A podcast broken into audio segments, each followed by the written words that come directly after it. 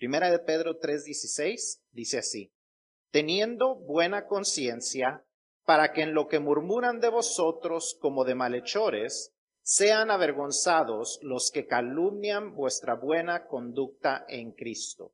1 Peter 3:16 Yet do this with gentleness and reverence, keeping a clear conscience, so that when you are accused, those who disparage you, your good conduct in Christ, will be put to shame.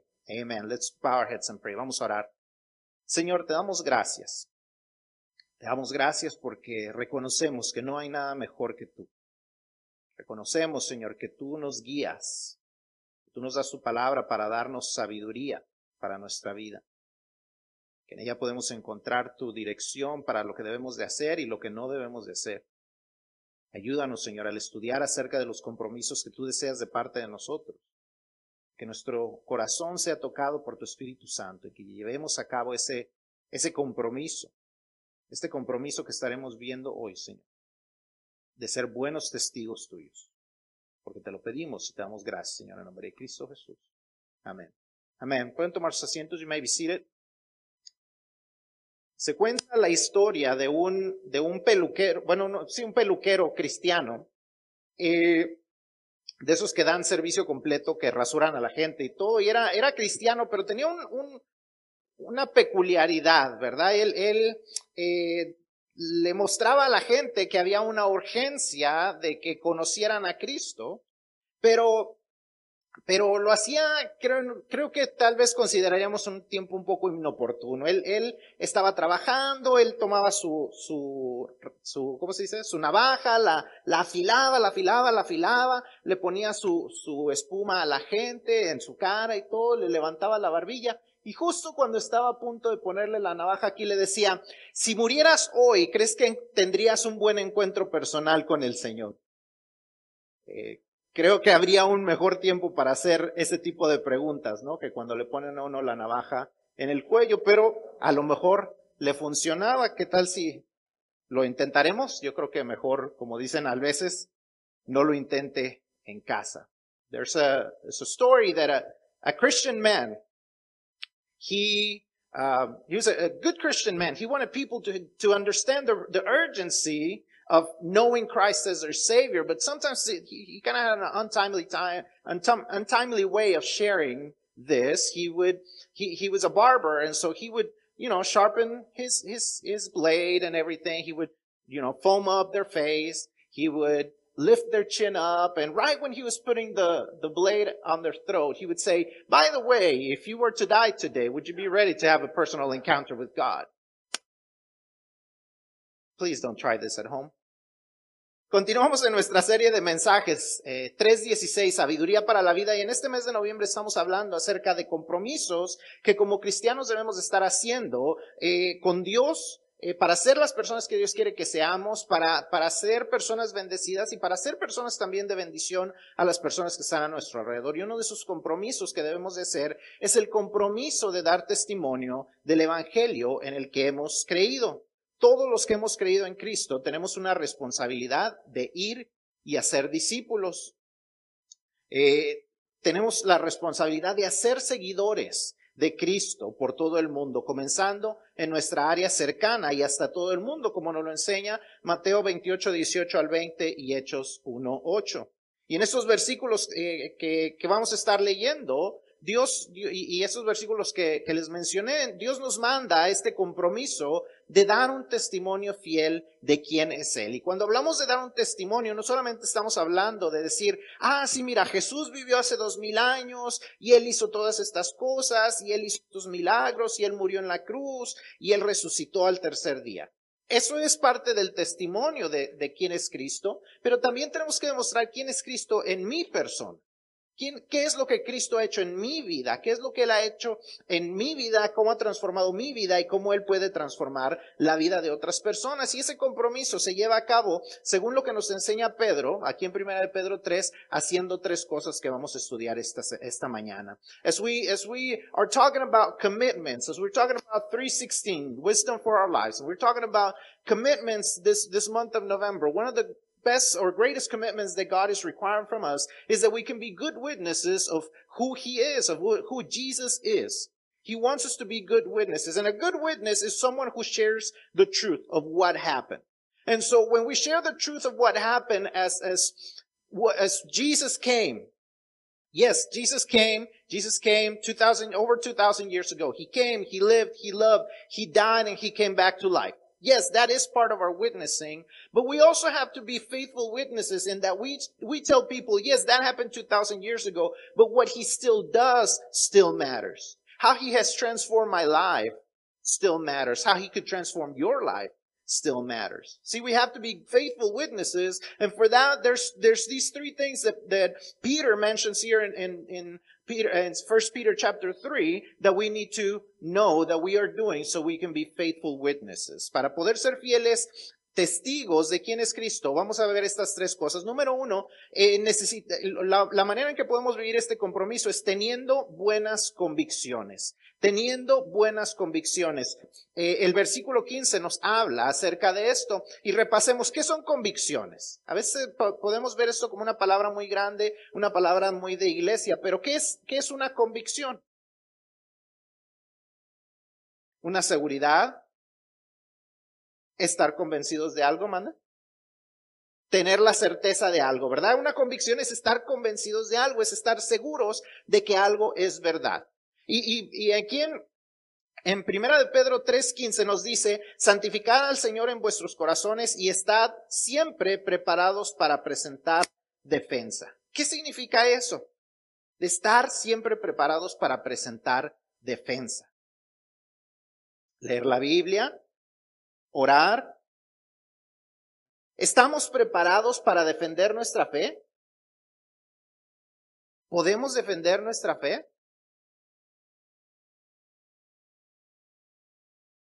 Necesitamos tener el conocimiento necesario para para decirle a la gente por qué creemos, por cuál es la razón por la que creemos, ¿verdad? Debemos estar bien preparados, por lo menos para defender por qué creemos en Cristo, qué es lo que nos hace creer en Cristo. Y, y no es solamente lo que Dios ha hecho en mi vida, no es solamente, sí es, es, es parte necesaria, y lo vamos a ver más adelante en cuanto a nuestro comportamiento, nuestro testimonio. Pero ¿qué nos dice Dios acerca de cómo la gente llega a Cristo? ¿Por qué es necesario que viniera Cristo? ¿Sabemos cómo defender nuestra fe? ¿Qué es lo que hace nuestra fe mejor que cualquier otra fe? Si la gente dice todos los caminos llevan a Dios o todos los caminos llegan al cielo, ¿cómo nosotros defendemos lo que Cristo dice? Que Él dice que Él es el único camino, la única verdad, la única vida y que nadie va al Padre si no es por medio de él. ¿Cómo lo defendemos? ¿Mande? Conociendo su palabra, ¿verdad? Conociendo, teniendo la seguridad de lo que estamos enseñando o de lo que debemos estar enseñando, ¿verdad? Eh, ¿Sabe usted una manera de evangelizar por medio de la Biblia? Hay el, camino romano, hay las cuatro leyes espirituales, hay los ¿qué, círculos concéntricos, hay muchas, muchas maneras de hacerlo, pero tenemos que conocer por lo menos una. Una que conozcamos bien. A mí me gusta mucho el camino romano, porque en un solo libro podemos encontrar que Dios no, que, que, que, todos hemos pecado y por eso estamos separados de Dios. Ahí podemos encontrar que la paga de nuestro pecado es la muerte, pero el regalo de Dios es vida eterna por medio de Cristo Jesús. Ahí podemos encontrar que eh, Dios muestra su amor para con nosotros en que siendo un pecadores, Cristo murió por nosotros. ¿Qué es lo que necesito hacer entonces? Si Él ya dijo que Él había mandado a su Hijo porque yo soy pecador y necesito salvación, yo necesito eh, confesar con mi boca que, Jesús es el Señor y necesito creer en el corazón que Dios le levantó de los muertos. Y entonces seré salvo. Y entonces me dice que no hay más condenación para los que han creído en Jesús. Esos, todos esos, versículos están en el libro de Romanos. Si no sabe cuáles son, yo se los digo. Después le puedo compartir eso, le puedo compartir las cuatro verdades espirituales, pero tenemos que saber cómo defender lo que creemos. El pastor y predicador del siglo XX, Howard Hendricks, declaró en una ocasión, en medio de una generación clamando por respuestas, los cristianos tartamudeamos. En medio de una generación clamando por respuestas, los cristianos tartamudeamos. Seguimos viviendo en, ese tipo de generación. Era él era del siglo XX, estamos en el siglo XXI y esto es, eh, eh, no ha cambiado. La gente sigue necesitando respuesta. La gente sigue clamando respuesta. En estos tiempos de sufrimiento e inseguridad, la gente sigue clamando respuesta y tristemente por falta de convicciones, los cristianos seguimos tartamudeando. Seguimos sin poder responder a las preguntas de la gente, no porque sus preguntas sean difíciles, sino porque no sabemos cómo hacerlo. So we need to have convictions. We have to have strong, good, strong convictions. Be convinced of what it is that we believe. We need to know why we know what we know. We need to know why we believe what we believe. And that is when we know the Bible. When we can find in the Bible five verses, all in Romans, that tell us why we need God, why we needed Jesus to die for us, what he had to do for us, why we have to believe, and how we have no more condemnation. We can find all that in the book of Romans and we can defend why we believe what we believe. But we have to know why it is that Christianity is the good, the, the, the right way of believing. In a world that says, oh, every way leads to, to God or every way leads to heaven, we have to be able to say, no, that is not true because Jesus said, I am the way, I am the truth, I am the life, and no one comes to the Father except me. If we are unable to defend that, then either Jesus is wrong and he is a liar, or he is true and we're just not able to defend them. We have to be able to defend that idea pastor and preacher from the 20th century, Howard Hendricks said, in the midst of a generation screaming for answers, Christians are stuttering. In the midst of a generation screaming for answers, Christians are stuttering. We are unable to answer the simplest of questions from people that ask us, why do you believe that? Why do you go to church? What makes Jesus different? We are unable to answer those things. We have to be able to answer them. See, because of that, surveys say that according to Campus Crusade for Christ, 98% of people, 98% of Christians have never shared the gospel with anyone. This matches a Barna Group uh, survey that says that out of all evangelical Christians, only 2% have presented the gospel with someone because we are not ready to share the gospel. We just don't do it. We have to be ready to present a defense, a reason of why we believe what we believe, not because Jesus needs to be defended. He is the Lord of the universe. He does not need to be defended by us, but people need to understand. People need to see it in us. People need to understand that they can trust their eternity to Christ. But we must do that with enough self-control to not, to, to do it calmly and respectfully as God has called us to do. Desafortunadamente, porque no estamos listos para compartir con la gente el Evangelio, no estamos listos para presentar defensa, las encuestas nos enseñan que los cristianos no comparten el Evangelio. Una, una de las encuestas de Campus Crusade for Christ indica que 98% de los cristianos nunca han compartido el Evangelio. Y eso es igual a lo que dice el grupo Barna en otra encuesta que dice que solo el 2% han presentado el Evangelio. Solamente el 2% de las personas. Según yo ahorita teníamos registradas alrededor de 60 a 65 personas registradas aquí. El 2% de eso es menos de, es menos de dos personas, es una persona y cachito.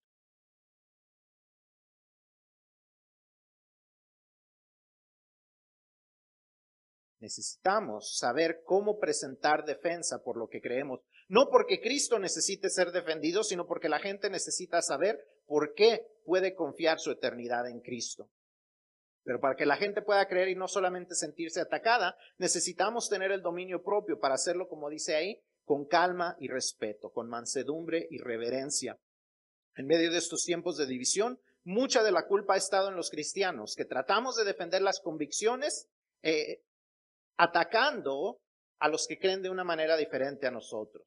Se han escudado algunos tras líderes que han prometido trato preferencial por los cristianos y han creído que ganar un argumento es mejor que ganar un alma para Cristo. Dios no nos ha mandado para ganar argumentos, nos ha mandado a ganar almas para Cristo. Dios no nos mandó a ser buenos para debatir, sino para ser embajadores, rogando en el nombre de Cristo Jesús para que la gente se reconcilie con Dios, como dice segunda los Corintios 5:20. We have to be able to defend what we believe, but we have to be able to do it respectfully. In the midst of all these divisions, Christians have felt so attacked for so many years that they have tried to shield themselves behind leaders that have promised preferential treatments to Christians. And we have unfortunately mistreated people who believe different than us. God didn't call us to be great debaters. He called us to be great ambassadors, calling out to people to be reconciled with God, as 2 Corinthians 5.20 says. We have to do better. We have to have the firm convictions so that we can defend them with calm and respect so that we can share the gospel with people. But in order for people to believe, it's not only about having good convictions, but it has to be backed up by good conscience. And we're going to go into that in a minute. Debemos tener convicciones firmes que podamos defender con calma y respeto para compartir el Evangelio con la gente, pero para que la gente pueda creer eso, debe estar respaldada por una buena conciencia. Así que nuestro compromiso testimonial necesita buenas convicciones, pero también una buena conciencia. ¿Qué, es ¿Qué es la conciencia? Dice que lo hagamos para tener buena conciencia, que tenemos un, buen comportamiento para tener buena conciencia. ¿Qué es una buena conciencia? ¿Mande? Tranquilidad, estar tranquilos. Actitud, más o menos, por ahí vamos. Cuando hablamos de una buena conciencia es saber que lo que hemos estado haciendo es lo apropiado. La conciencia tiene que ver con las acciones que ya, ya hemos tomado y que no podemos cambiar. La conciencia no es con lo que estoy haciendo ahora, es con lo que ya hice, ¿o no? Mi conciencia está, mi buena conciencia está basada en las acciones que ya tomé.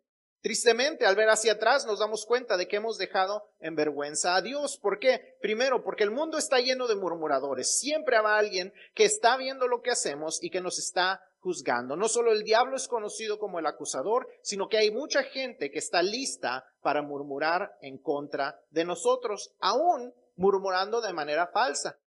Pero qué triste cuando la gente murmura de nosotros. Y es verdad. No hay manera de defendernos. Por eso es necesario que vivamos de tal manera que nuestra conciencia esté limpia, aun cuando somos acusados, perdón, injustamente. Porque existe una realidad, nuestras creencias en ocasiones pueden hacernos aparecer malos. Lo que creemos a veces puede hacernos parecer malos. El decir que hay cosas que son malas, aunque la gente diga que son buenas, aunque la sociedad, aunque la cultura diga que son correctas, a veces nos da apariencia de ser malos, de ser malvados, de ser intolerantes. Pero tenemos que nosotros buscar agradar a Dios más que al mundo. Eso es lo que nos da una buena conciencia, el saber que estamos haciendo lo correcto en Cristo. Una buena conciencia está basada en hacer lo que es correcto delante de nuestro Dios. Pedro es lo que nos dice que debemos de hacer, tener una buena conciencia para que la gente sea avergonzada al hablar mentiras de nuestra buena conducta en Cristo lo que es buena conducta para él, no lo que es buena conducta necesariamente para el mundo. As we, as we talk about conscience, having a good conscience that, that uh, Peter tells us to have a good conscience, we have to think about the things that we've done. Conscience it has to do with, with looking at what we've done in the past. Have our actions been the correct ones so I have a good conscience? See, there's always going to be people who accuse us. That's what, what Peter says. There's always going to be people who accuse us. But it's very sad when they have something to accuse us that's true. I mean, Peter talks about those who lie in order to accuse us, and there's those people who lie about what we do to accuse us, but it's even worse when people accuse us of something and it's actually true. That what we're doing does not match what we believe. That we say that we're, we believe one thing, but we're actually accused of something else. That's even worse. And so we have to be very careful that we have a clean conscience. And the only way that we can fix a clear conscience is in the future. We have to change now in order to have a, a, a good conscience later. See, I can't change my conscience about what I did in the past because it's done. But what I can do is change what I'm doing now in order to have a good conscience in the future. No podemos cambiar lo que ya hicimos en el pasado. Ya no se puede dar marcha atrás. Tenemos una conciencia eh, arrepentida eh, o, una mala conciencia de lo que pasó en el pasado. Pero podemos cambiar. Y tenemos que cambiar. Hay, gente que, comete un pecado, comete un error y, y ya ahí se queda.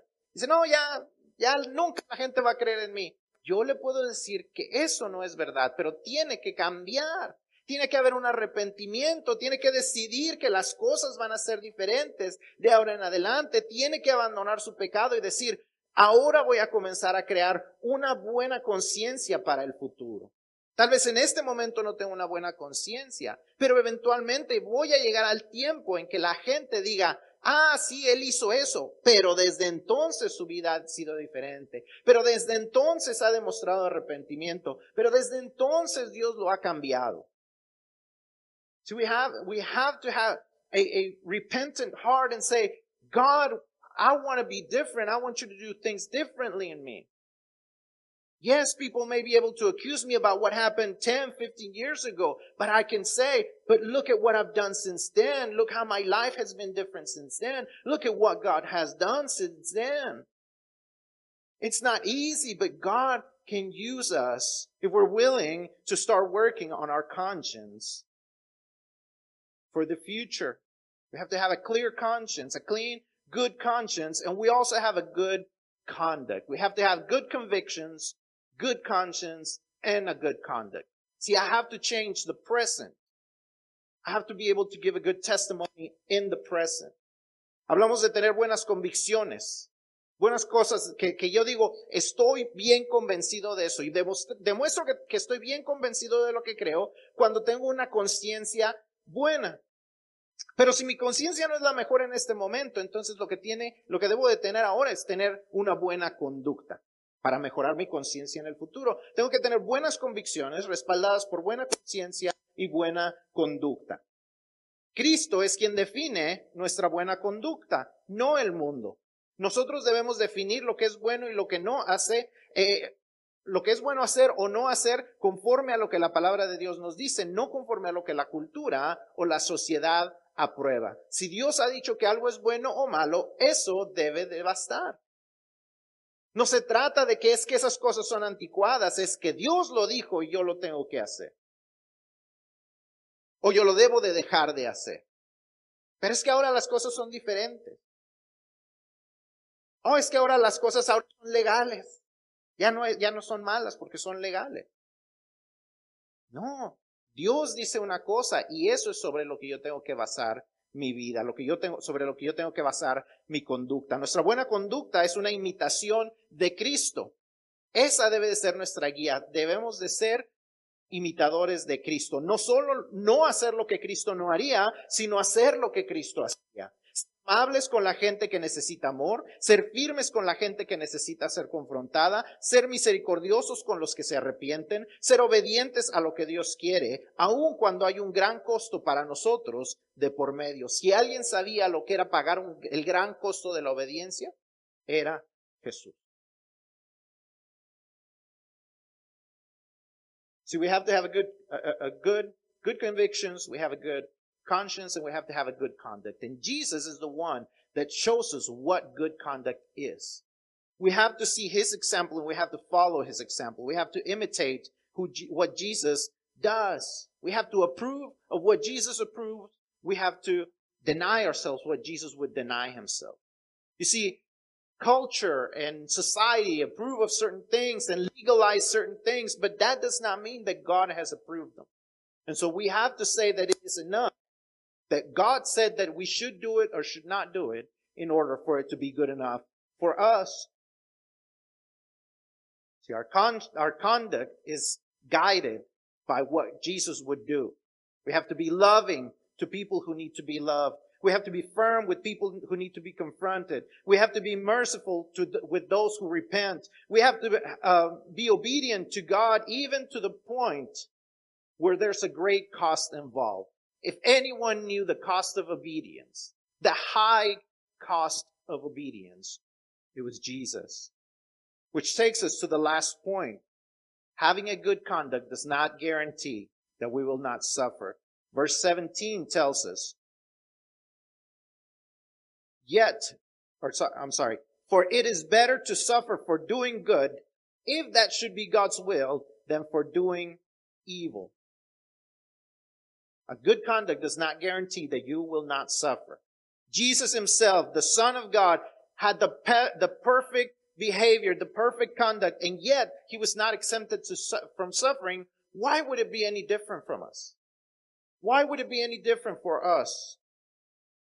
But it is better to suffer doing what God wants us to do and be rewarded from God than to suffer as a consequence of doing what God told us not to do. Nuestra buena conducta, desafortunadamente, no nos garantiza que no sufriremos. Hablamos de que el, del gran costo que tenía Jesús por obedecer a Dios. Y si Jesús no fue exento, después de vivir una vida perfecta, no fue exento de sufrir, ¿Por qué pensamos nosotros que no vamos a sufrir aunque, aunque hagamos lo que es correcto delante de Dios? Pero lo mejor es que suframos haciendo lo que Dios quiere, como dice el versículo 17, pero mejor es, es que padezcáis haciendo el bien, si la voluntad de Dios así lo quiere, que haciendo el mal. Es mejor que suframos haciendo lo que Dios le agrada y ser recompensados por Dios a que suframos como consecuencia de hacer lo que Dios ya nos dijo que no debemos hacer.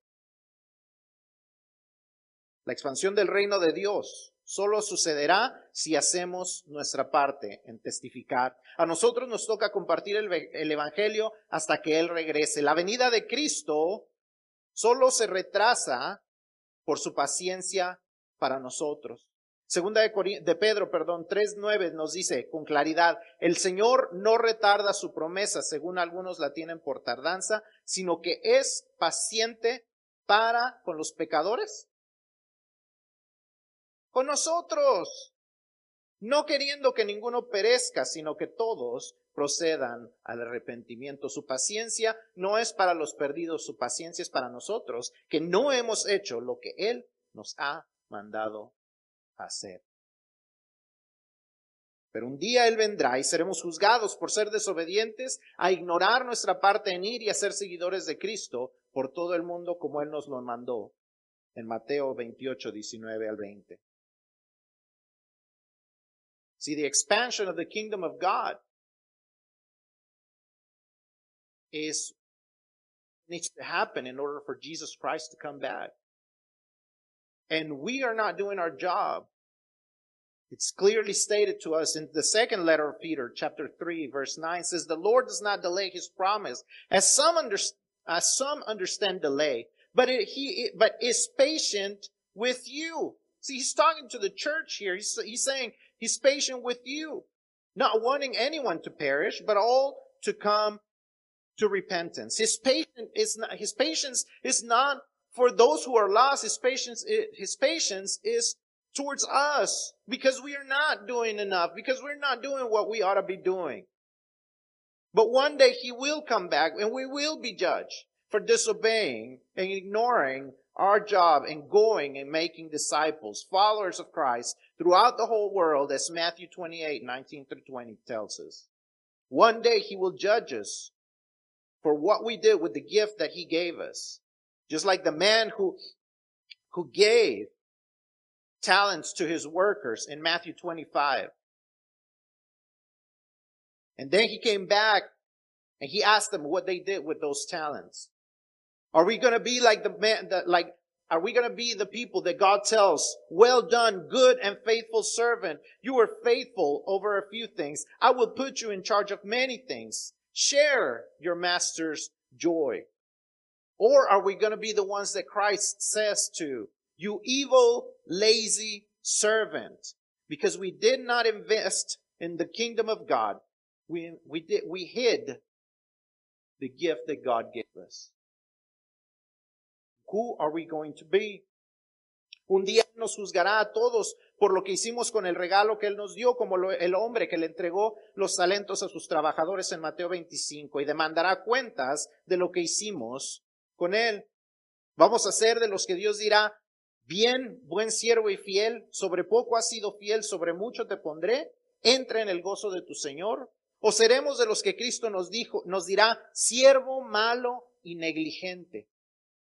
Porque en lugar de invertirnos en el reino de Dios, escondimos lo que Cristo nos entregó para administrar.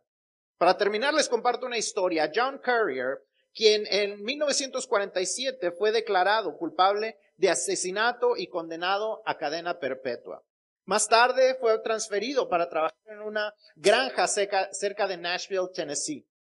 En 1968, la sentencia de Currier fue terminada y se le envió una carta para darle la buena noticia, pero John nunca vio la carta.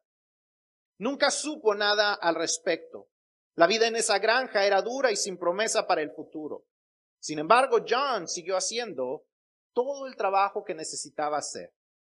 Pasaron 10 años y luego un oficial estatal se dio cuenta de la difícil situación de Courier, lo encontró y le dijo que su sentencia había sido terminada. Él ahora era un hombre libre. Si usted estuviera en el lugar de John, ¿hubiera hecho una diferencia esos 10 años? ¿Su vida hubiera sido diferente esos 10 años que usted legalmente fue, podía haber sido libre, pero no lo fue porque no recibió la noticia? Nosotros hemos escuchado las buenas noticias, las buenas noticias, las buenas nuevas, experimentado la libertad a través de Cristo. Somos responsables de proclamar a todos los que son prisioneros del pecado que hay libertad en Jesús.